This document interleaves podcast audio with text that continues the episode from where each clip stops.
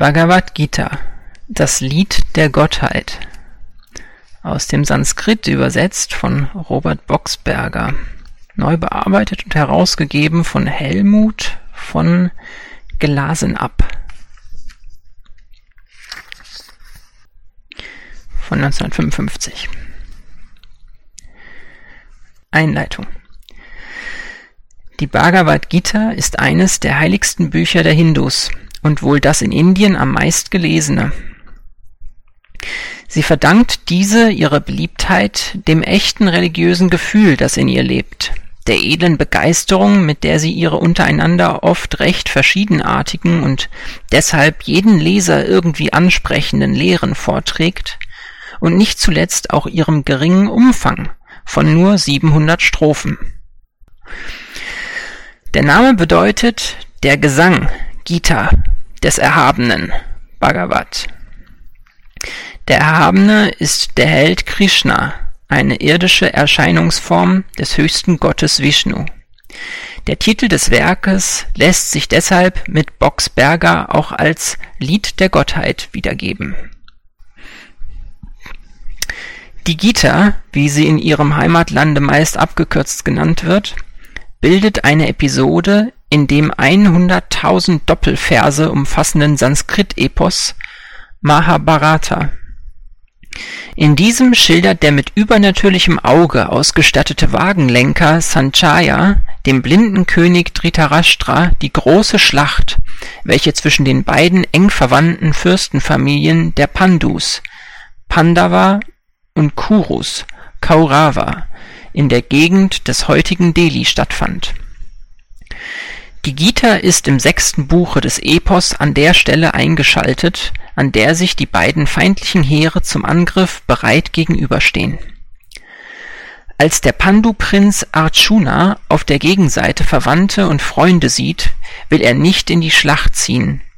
Der ihm als Lenker seines Streitwagens dienende Gott Krishna legt ihm aber dar, dass es seine Kriegerpflicht sei zu kämpfen. Er begründet dies damit, dass nur die Leiber getötet werden könnten, das Geistige in ihnen aber unsterblich sei.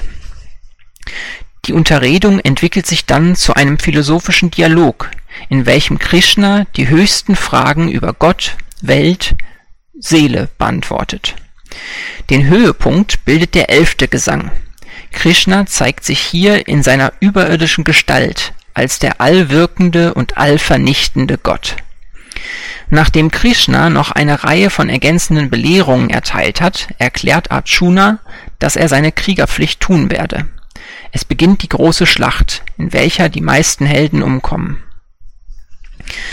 Der rechtgläubige Hindu hält die Gita für eine genaue Wiedergabe der Lehren Krishnas, der am 17. Februar des Jahres 3102 vor Christus gestorben sein soll, das heißt an dem Tage, an welchem unser gegenwärtiges Weltalter, das böse Kali Yuga, begann aus geistesgeschichtlichen, sprachlichen und stilistischen Gründen nimmt demgegenüber die europäische Forschung an, dass das Werk seinem Grundbestandteil nach nicht lange vor 300 v. Chr. entstanden sein kann, später aber noch Zusätze und Erweiterungen, vielleicht auch Kürzungen erfahren hat zur Zeit des großen Philosophen Shankara um 800 n. Chr., dem ein Kommentar zur Gita zugeschrieben wird, hat sie jedenfalls schon in der heutigen Gestalt und im heutigen Umfang bestanden.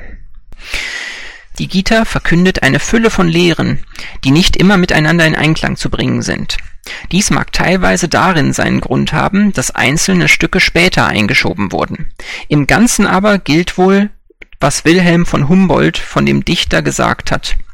Es ist ein Weiser, der aus der Fülle und Begeisterung seiner Erkenntnis und seines Gefühls spricht, nicht ein durch eine Schule geübter Philosoph, der seinen Stoff nach einer bestimmten Methode verteilt und an dem Faden einer kunstvollen Ideenverkettung zu den letzten Sätzen seiner Lehre gelangt. Die indischen Kommentatoren wie die europäischen Erklärer haben in der verschiedensten Weise versucht, aus den in der Gita vorgetragenen Lehren ein bestimmtes System herauszulesen, doch können diese Bemühungen zumeist nur einen subjektiven Wert beanspruchen.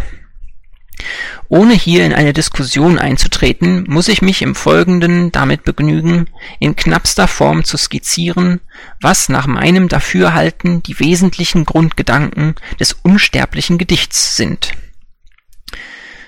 Fußnote ich folge dabei in der in meiner Philosophie der Inder (Stuttgart 1949) Seite 166 bis Seite 179 näher begründeten Darstellung.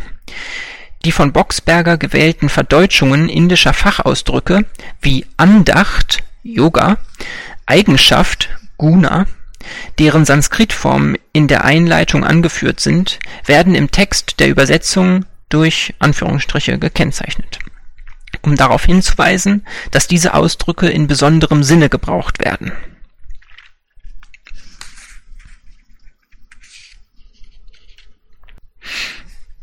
Gott, der Allgeist, ist die substanzielle und bewirkende Ursache von allem, was ist.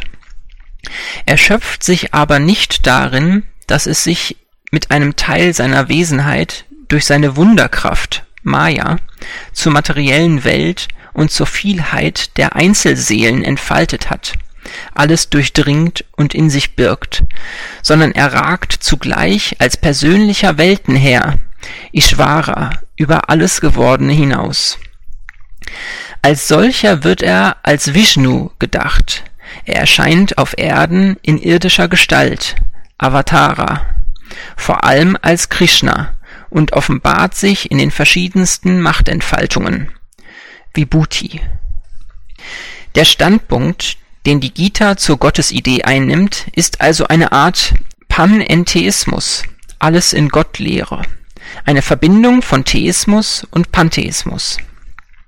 In der Welt, die er periodisch aus sich hervorgehen lässt und wieder in sich zurücknimmt, manifestiert sich Gott erstens als der Geist (Purusha welcher die Seele, den Kern jedes Lebewesens ausmacht, und zweitens als die eine Kraftsubstanz Prakriti (Natur, Urnatur), aus welcher alle feinen und groben Elemente und Vermögen (Denkorgane usw.) entstehen.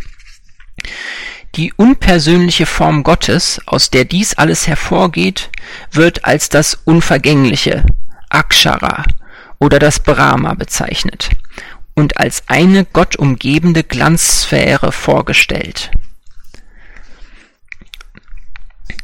Die Entstehung der sichtbaren materiellen Welt aus der Natur geht in der Weise vor sich, dass sich die sie bildenden Konstituenten (Gunas, Eigenschaften), nämlich das Lichte, Freudige, die sogenannte Wesenheit oder Güte (Sattva), die aktive, erregende Leidenschaft Rajas und die betäubende, hemmende Dunkelheit (Tamas), die sich vor der Weltenentstehung in einem Zustande des Gleichgewichts befanden, trennen und vermischen.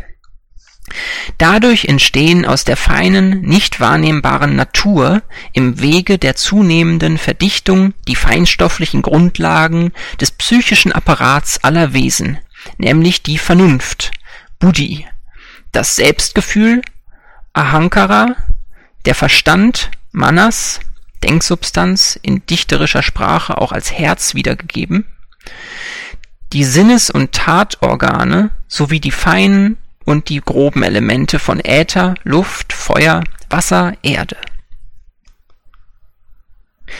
Jedes Einzelwesen besteht aus einer rein geistigen Seele und aus grobem und feinem Stoff gebildeten Leibern da der Geist in Wahrheit nur erkennt, aber nicht handelt, ist alle Aktivität nur dem in ständigem Wandel begriffenen Stofflichen eigen. Solange die Wesen sich fälschlich mit ihren stofflichen Hüllen identifizieren, müssen sie entsprechend dem Gesetz der Vergeltungskausalität der Taten (Karma) in immer sich erneuernden Existenzen als vergängliche, überirdische Wesen (Devas, Götter, Engel Geister, Dämonen, als Menschen, Tiere und Höllenbewohner den Lohn ihrer guten und bösen Taten ernten.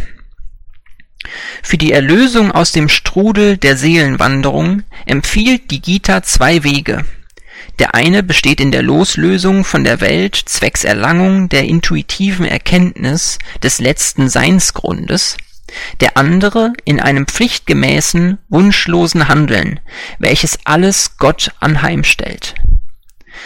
Gegenüber dem quietistischen Heilspfad, den schon die Upanishaden gelehrt hatten, kommt in der aktivistischen Ethik das eigentlich neue Sittlichkeitsideal der Gita zum Ausdruck, das im sogenannten Quintessenzvers zusammengefasst wird.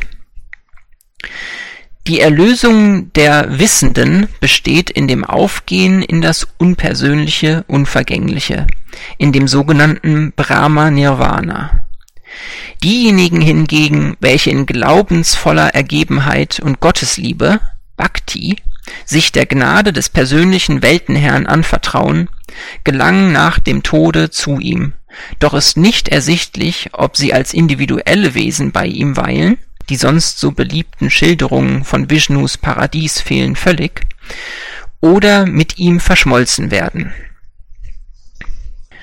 der Grund dafür, dass der Dichter der Gita zwei so verschiedenartige Vorstellungen über den Zustand der Erlösung lehrt, ist wohl darin zu suchen, dass er als konservativer Hindu die Anschauung der Upanishaden von dem Verlöschen im unpersönlichen Brahma nicht außer Kurs setzen wollte und deshalb seine eigene Lehre von der als Folge der Gottesliebe zu erwartenden Vereinigung mit dem persönlichen Gott über diese als krönenden Überbau setzte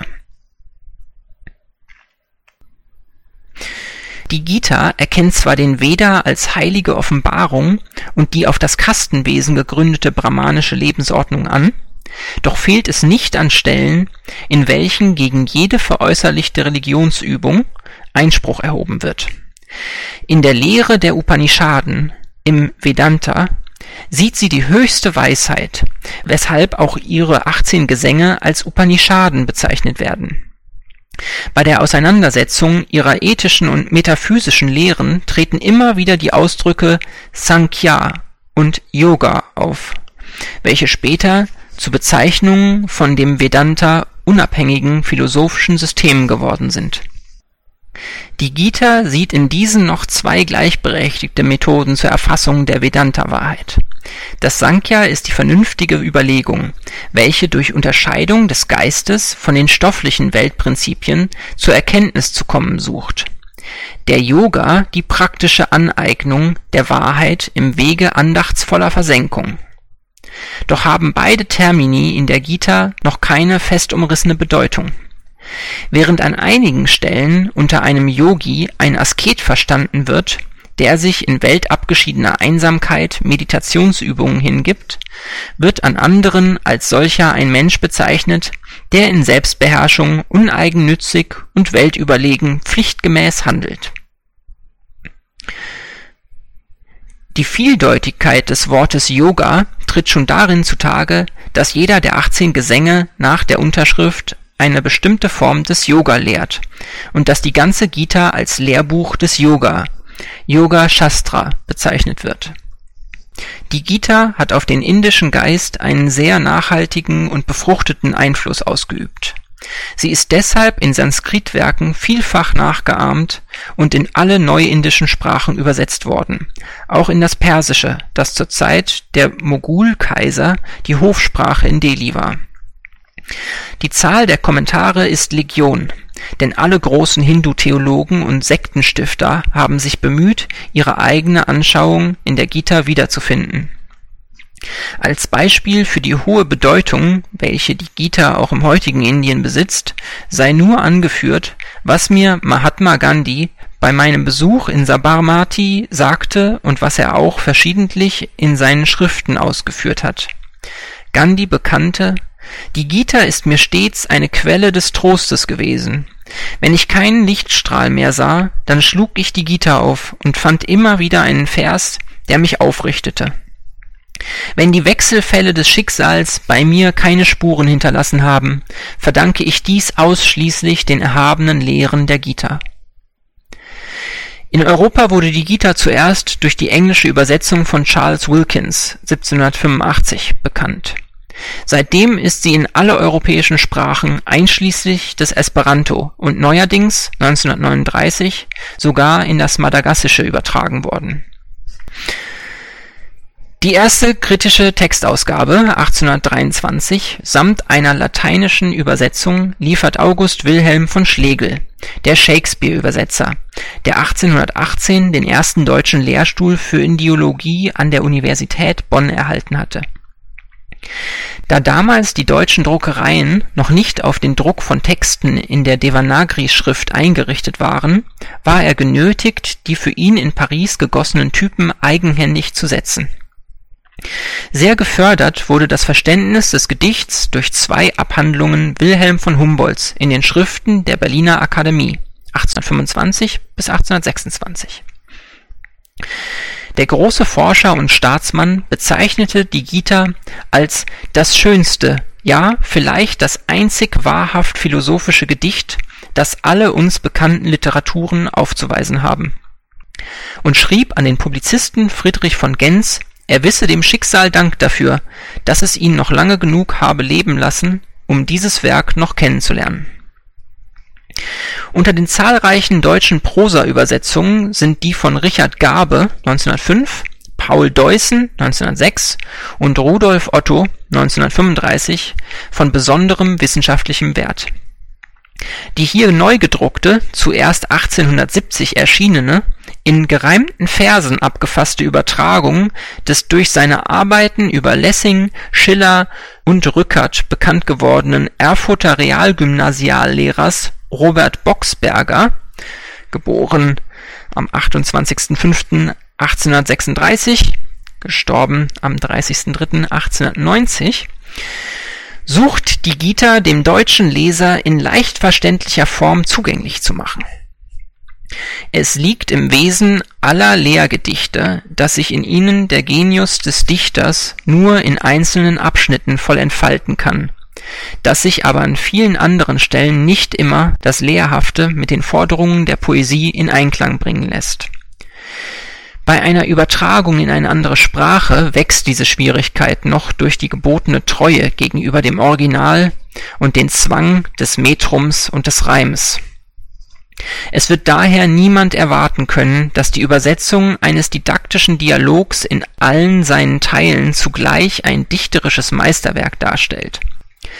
Ungeachtet mancher Schwächen wird aber doch Boxbergers Wiedergabe dem Leser eine zureichende Vorstellung von dem Original vermitteln können, mag auch die Treffsicherheit des Ausdrucks und der Hauch des Weihevollen, die dem Urtext eigen sind, sich in unserer Sprache nicht voll herübertragen lassen. Bei der vorliegenden Neuausgabe habe ich Helmut von Glasenapp an manchen Stellen veraltete Ausdrücke durch andere ersetzt, Fehler ausgemerzt und sprachliche Unebenheiten beseitigt.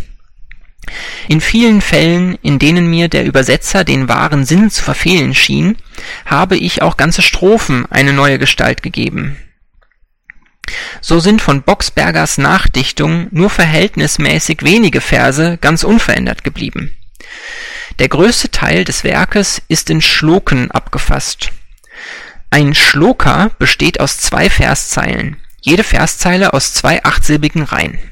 Ohne erkennbares Motiv weisen aber manche Strophen ein anderes Metrum auf. In der Übersetzung wurden diese durch Einrückung gekennzeichnet die erforderlichen Erklärungen indischer Namen und Wörter findet man in einem alphabetisch geordneten Verzeichnis, für welches ich die Register der Übersetzungen von Deussen und Bhagavan Das dankbar benutzt habe. Das einer indischen Textausgabe entnommene Bildchen auf dem Umschlag stellt den mit einem Affenbanner gezierten Streitwagen des Arjuna dar der Held, der im hinteren Teile des Wagens sitzt und seinen Bogen zu Boden geworfen hat, empfängt durch seinen Wagenlenker, den vierarmigen Gott Krishna, die Belehrungen, die den Inhalt der Gita abbilden. Tübingen im Jahr 1955 Helmut von Glasenapp